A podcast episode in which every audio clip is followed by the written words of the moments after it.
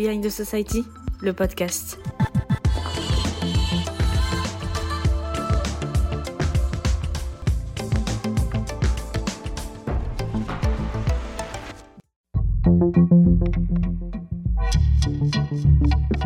Boréal est une femme grosse. Non, ce n'est pas un gros mot et ni un adjectif péjoratif. Moqué, emblème pratique de la mauvaise santé et stéréotypé, les personnes grosses subissent quotidiennement ce qu'on appelle la grossophobie. À l'embauche, c'est un patron qui estime que tu es grosse et donc forcément pas dynamique. Chez le médecin, le diagnostic est foireux car on estime que tout est lié à ton poids. C'est aussi ne pas pouvoir s'habiller car concrètement, si tu fais plus d'une taille 44, le monde de la mode ne te considère pas. Le gras est politique et elles l'ont compris. Ces femmes sont grosses et militantes pour un monde plus juste et inclusif. Gras Politique, c'est une association féministe et queer qui lutte contre la grossophobie systémique. Le gras est politique. En France, les départements qui comptent le plus de personnes grosses sont aussi les départements les plus pauvres. À l'école, 63% des enfants gros et grosses risquent d'être victimes de harcèlement. La grossophobie est aussi une discrimination genrée, les femmes et les jeunes filles en pâtissent le plus. Chez les jeunes filles, l'âge moyen du premier régime est de 8 ans. 8 ans. Dès le plus jeune âge, on nous fait des remarques sur notre corps. Dès l'enfance, on nous apprend à lier le fait d'être gros ou grosse à quelque chose de négatif, voire d'horrible, quelque chose qu'il ne faudrait surtout pas devenir. Cette discrimination genrée, on la retrouve aussi à l'embauche puisqu'une étude a démontré qu'à compétences égales, une candidate en surpoids a six fois moins de chances d'être embauchée qu'une femme mince. La grossophobie médicale mène aussi à un abandon de soins chez les personnes grosses qui n'osent plus se rendre chez un médecin car elles ont été maltraitées.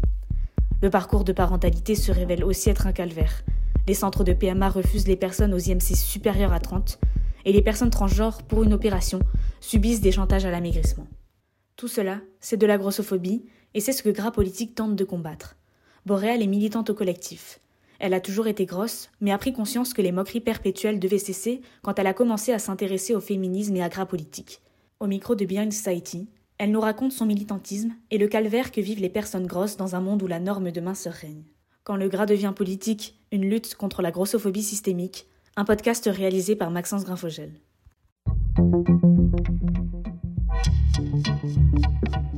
Moi, je m'appelle Boréal, je suis euh, chargée de projets culturels et euh, disons que j'ai toujours été grosse depuis que je suis petite. J'ai toujours plus ou moins subi des discriminations, des moqueries, liées euh, à mon apparence physique, à mon poids, etc. Et, et je me rendais pas forcément compte que c'était pas normal quand j'étais plus jeune. Et à partir du moment où je me suis tournée euh, vers le féminisme et tout ça, grâce à une amie qui, m'a, qui a commencé à m'offrir des livres, je me suis rendu compte qu'en fait, ben, même ce que je vivais en tant que personne grosse, c'était pas normal non plus et que je devais pas avoir à subir ce genre de choses. Au départ, j'ai juste commencé à lire des blogs de, de, femmes grosses qui parlaient de leur quotidien, qui parlaient de leur galère, par exemple, juste à s'habiller, etc.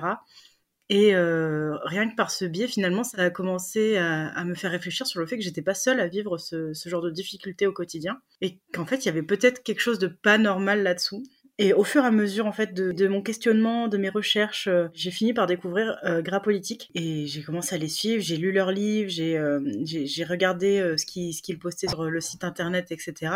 Et en fait, je me suis rendu compte, enfin, ça a été vraiment une révélation. J'ai trouvé ça tellement clair et un partage de vécu surtout en fait qui fait que que qu'on se sent pas seul et qu'il y a vraiment des gens qui veulent combattre ce genre de choses. Je me suis dit c'est vraiment ça, c'est essentiel ce genre de choses. C'est ça allier euh, à la fois les luttes féministes, les luttes queer, etc. Avec en plus euh, le, les luttes euh, grossophobie, euh, tout en prenant en compte euh, toutes les problématiques euh, liées aux discriminations, donc que ce soit pour les personnes racisées, que ce soit pour les personnes handies, etc. Et, et je me suis dit mais j'ai besoin de ça, je, je, me tourne vers ça et, je suis rentrée dans l'équipe et, finalement je me suis vraiment retrouvée dedans. Ça montre aussi une autre, euh, une vie qui, qui, qui nous semble pas forcément envisageable. Enfin moi tout ça, j'envisageais même pas, c'était même pas des questions, des questions que je me posais, c'était je suis grosse, ma vie va se passer comme ça, en gros entre guillemets. Et il n'y a pas vraiment d'autres euh, d'autres chemins de vie possibles, on n'a pas de représentation, etc.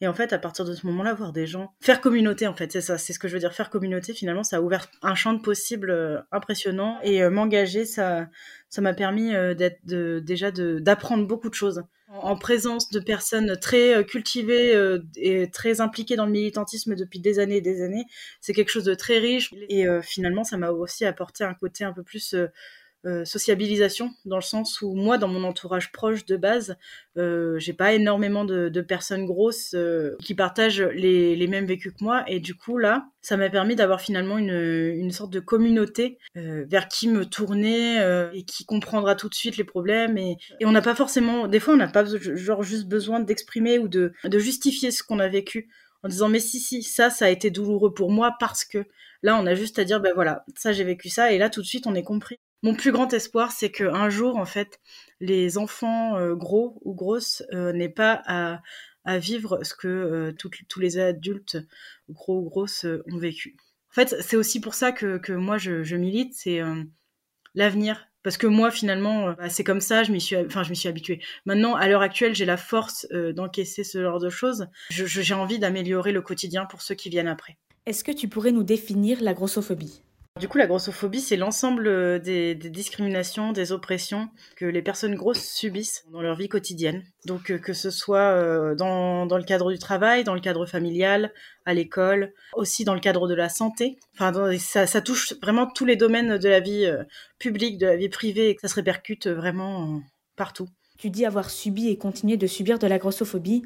Comment ça se manifeste? Euh, du coup, ça s'est déjà manifesté en fait par euh, des moqueries, euh, beaucoup, notamment à l'école. En fait, c'est pas forcément un processus conscient, mais il est de commune mesure que euh, on a le droit de se moquer des, personnes grosses parce que c'est comme ça qu'ils vont changer, c'est comme ça qu'ils vont rentrer dans le moule, qu'ils vont maigrir, etc. Il faut leur faire prendre conscience qu'ils sont gros ou grosses. Après, euh, j'ai pas vraiment de preuves à l'appui, mais au niveau de ma recherche d'emploi, j'ai eu beaucoup de mal à trouver des emplois, etc. Et en fait, il y a une étude qui avait été menée par Jean-François Amadieu qui disait que je crois que qu'une femme grosse avait cinq fois moins de chances de trouver un emploi qu'une femme mince. Et du coup, je pense que euh, sans avoir de preuves, pour moi, ça s'est aussi euh, senti dans, ce côté-là, puisque on, va se dire, en fait, il y a, des clichés qui sont associés aux personnes grosses, et notamment le fait qu'une personne grosse euh, va pas être dynamique, va pas être euh, productive, va avoir beaucoup de problèmes de santé, et du coup, il y a plein de, je de recruteurs qui se disent, bah non, je vais pas l'embaucher parce qu'il ou elle est grosse, tu vois. Mais euh, par exemple aussi, un, domaine tout bateau, euh, c'est aussi dans l'accès euh, aux habits, où finalement le choix est très limité. Alors aujourd'hui, un peu moins qu'avant, je pense, mais effectivement, ça reste très très très fastidieux de s'habiller. La majorité des marques s'arrêtent à la taille 46, 48. Pour les marques qui vont jusqu'à la taille 68, il doit y exister trois magasins en ligne seulement. Quand on peut pas s'habiller, ben, c'est compliqué de sortir de chez soi. Enfin, je pense que les gens s'arrête vraiment à, l'enveloppe euh, physique, donc que ce soit par les vêtements, mais aussi par notre morphologie, etc., notre couleur de peau, enfin tout ce que tout ce que notre physique renvoie. Et, euh, du coup, quand tu t'habilles euh, pas entre guillemets comme il faudrait être habillé, je pense que tu peux être mal vu. Et il y a des personnes qui sont totalement désociabilisées à cause de ce genre de choses. On pourrait, on pourrait se dire, oh là là, s'habiller à la mode, c'est pas très important. Mais le problème, c'est pas juste s'habiller à la mode. Le problème, c'est s'habiller tout court c'est qu'on est dans un monde aujourd'hui où, où on peut pas sortir tout nu de chez soi, c'est interdit par la loi, et du coup, euh, en fait, que des personnes n'aient pas accès à l'habillement, c'est quelque chose de grave. Au niveau de la grossophobie médicale, j'en ai subi un petit peu. Et hum, du coup, ce, genre de, violence, en fait, euh, qu'on peut subir en tant que personne grosse, ça, peut nous éloigner de, l'accès à la santé. Il y a des personnes grosses qui ne, se soignent plus parce que soit elles sont en, errance médicale, parce qu'on renvoie tous leurs symptômes à leur poids.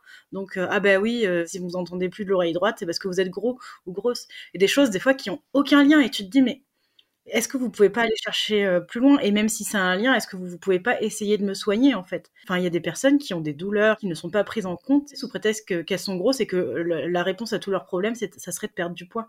On peut pas imposer ça à tout va. Les régimes qu'on prescrit euh, à tout le monde tout le temps, euh, les régimes, c'est plus de 95% d'échecs. Ça, on n'en parle pas. À l'heure actuelle, en fait, il y a des dispositifs de soins qui ne sont pas adaptés pour les personnes grosses. Il y a des scanners, à des IRM, etc., où certaines personnes grosses ne peuvent pas euh, passer ce genre d'examen puisque il n'y a pas de, machine adaptée. Alors, tu es désormais militante au sein du collectif Gras Politique. L'association sensibilise beaucoup à travers la traduction d'articles initialement écrits en anglais, via son festival aussi, le très gros festival qui met à l'honneur des personnes grosses et talentueuses, il y a aussi eu l'opération PAMA Renaissance, qui alerte sur les dangers de la chirurgie dite de l'obésité, qui consiste à enlever les deux tiers de l'estomac. Vous vous opposiez à l'émission Opération Renaissance, présentée par Karine Lemarchand, qui visait à suivre des personnes grosses voulant renaître, entre guillemets, via cette chirurgie. Gras Politique porte des missions symboliques. Y en a-t-il d'autres? Nos volontés, c'est euh, essayer de, de, réduire la grossophobie, voire, euh, si possible, de la faire disparaître, tout simplement en essayant de sensibiliser euh, les gens. Donc, par exemple, on va faire des interventions en milieu scolaire, auprès de collectivités territoriales, auprès d'entreprises. on va euh, sortir aussi, par exemple, des brochures euh, sur différents thèmes. Donc, par exemple, les dernières qu'on a sorties, c'est la grossophobie en milieu scolaire. Comment ça, ça peut se, se, se, présenter et comment être mieux vigilant face à ça. On a aussi, par exemple, sorti une brochure qui s'adressait plus aux soignants sur comment mieux prendre en charge les personnes grosses, puisque il y a des personnes en fait qui sont grossophobe, plus par ignorance, par méconnaissance. En, fac de médecine, par exemple, tout simplement, c'est euh, la prise en charge des personnes grosses, c'est pas quelque chose qui, est vraiment mentionné. Et du coup, gras politique, ça va être ça. Ça va être aussi euh, des choses destinées plus euh, aux personnes grosses, justement.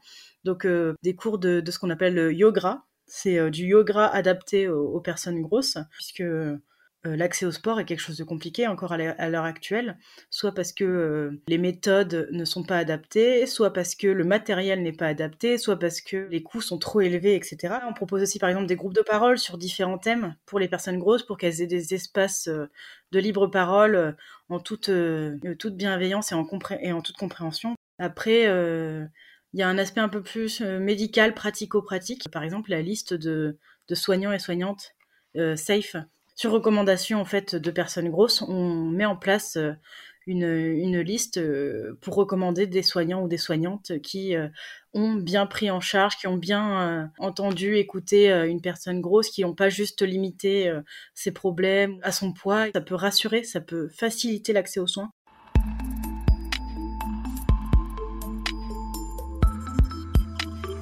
Tu penses qu'on peut parler de propagande de la minceur avec les couvertures des magazines, le monde de la mode de manière générale, qui promeut toujours les mêmes types de corps? Propagande, je sais pas trop, mais en tout cas injonction à la minceur, ça c'est sûr.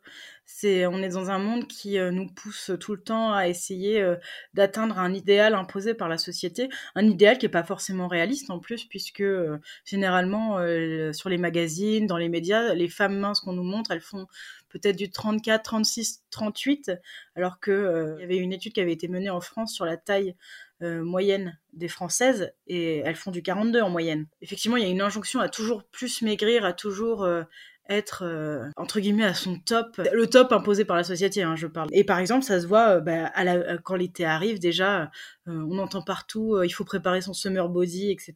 Notamment pour les femmes, hein, parce que c'est quand même les femmes qui subissent et enfin toutes les minorités qui subissent principalement ce genre d'injonction à, devoir ressembler à tout prix à, à une image et c'est dangereux puisqu'en plus ça peut créer ça peut créer des troubles du comportement alimentaire, des complexes aussi parce que moi longtemps j'ai eu l'impression de de pas me sentir normale finalement parce que je ressemblais pas bah, à, tous les gens qui étaient autour de moi, pas à ce qu'on nous montrait dans les médias, etc. Alors qu'en plus la représentation, euh, ça a une force incroyable. Mais je pense que la représentation, elle, euh, elle joue énormément dans la construction des enfants. Quand j'étais petite, la représentation des personnes grosses dans les séries, dans les films, dans les livres, c'était inexistant quoi. Alors s'il y avait, euh, quand ça existait, c'était pour se moquer. Et du coup, tu te dis bah oui, c'est normal qu'on se moque de moi. Alors, le body positif, parlons-en maintenant. C'est un mouvement qui est né sur les réseaux sociaux dans les années 2010. À la base, il trouve son origine en 1996 avec l'association The Body Positive, lancée par deux américaines, Connie Sobzak et Elizabeth Scott, suite au décès de la sœur de la première qui souffrait de troubles alimentaires. Le mouvement a ensuite été repris et a été, en 2018, l'un des hashtags les plus populaires sur les réseaux sociaux. Donc le but, c'est l'acceptation et la reconnaissance de l'ensemble des corps, un mouvement qui se veut bienveillant et inclusif. Mais voilà, de nombreuses critiques ont surgi. D'abord, certains voient en lui un argument marketing, mais l'autre critique, peut-être plus importante, est celle qui dénonce une reprise du mouvement par des personnes au corps très normé. De nombreuses personnalités féministes disent s'être éloignées du mouvement car elles ne se retrouvaient plus parmi les corps représentés. Pour toi, Boréal, le body positif permet-il de lutter contre la grossophobie? Au début, je pense que oui. Maintenant, à l'heure actuelle, le mouvement s'est un peu dépolitisé. Euh, mais en tout cas, je pense que c'est un bon levier d'accès euh, au questionnement. Sur toutes les injonctions euh, sur le corps, sur toutes les injonctions à rentrer dans le moule. Moi, en tout cas, je suis rentrée dans la lutte anti-grossophobie, entre guillemets, enfin un peu par aussi le côté body positive, dans le sens où j'ai d'abord travailler sur l'acceptation de moi avant de travailler sur l'acceptation des gens en général. C'est oui, c'est un point d'entrée euh, aux luttes euh, un peu plus politisées et surtout en fait euh, aujourd'hui à l'heure actuelle le, mouvement body positif c'est un mouvement qui a été vraiment beaucoup récupéré par des personnes qui sont dans les normes et, en fait aujourd'hui majoritairement c'est quand même des femmes plutôt minces ou en tout cas disons 42, 44 peut-être qui ont la taille marquée, des hanches etc. qui posent majoritairement sur ce hashtag et ça commence à contribuer à à imposer une nouvelle norme. Moi, je pense qu'il faudrait juste ne pas imposer de normes. Alors, il y a quand même des améliorations dans la diversité des corps représentés. Je pense notamment lors de la Fashion Week où on a pu voir des personnes qui sortaient des normes imposées depuis des années défiler. Même si ça reste marginal, c'est à souligner. Est-ce que toi, une amélioration en particulier t'a marqué? Moi, ce qui m'a marqué, c'est d'avoir euh, de plus en plus euh, de, de, célébrités euh, grosses qu'on voyait, qui sont pas forcément habillées comme, comme des sacs. Je pense notamment, par exemple, à l'ISO dans la musique. Qu'on voit danser il y a 10-15 ans, des artistes grosses qui étaient aussi euh, spectaculaires euh, qu'elle, il n'y en avait pas. Et moi, vraiment, Liso, c'est quelqu'un qui m'a marqué euh, sur ses réseaux, etc. Elle parle quand même de tout ça, de la pression qu'elle peut avoir à, maigrir. C'est pas juste une artiste qui fait de la musique. Et en plus, je pense qu'elle a une certaine force de rester comme elle est, puisque dans le système de la musique, dans le système du cinéma, etc., on, pousse les femmes à rentrer dans le moule, mais encore plus que dans la société de manière générale. Effectivement, on a de, plus en plus de, figures euh, dans les médias euh, qui montrent l'exemple, un exemple impossible, un, chemin possible, et, et c'est chouette à voir. C'était Behind the Society, le podcast, une série d'épisodes à retrouver sur Deezer, Spotify, Apple Podcast et Google Podcast.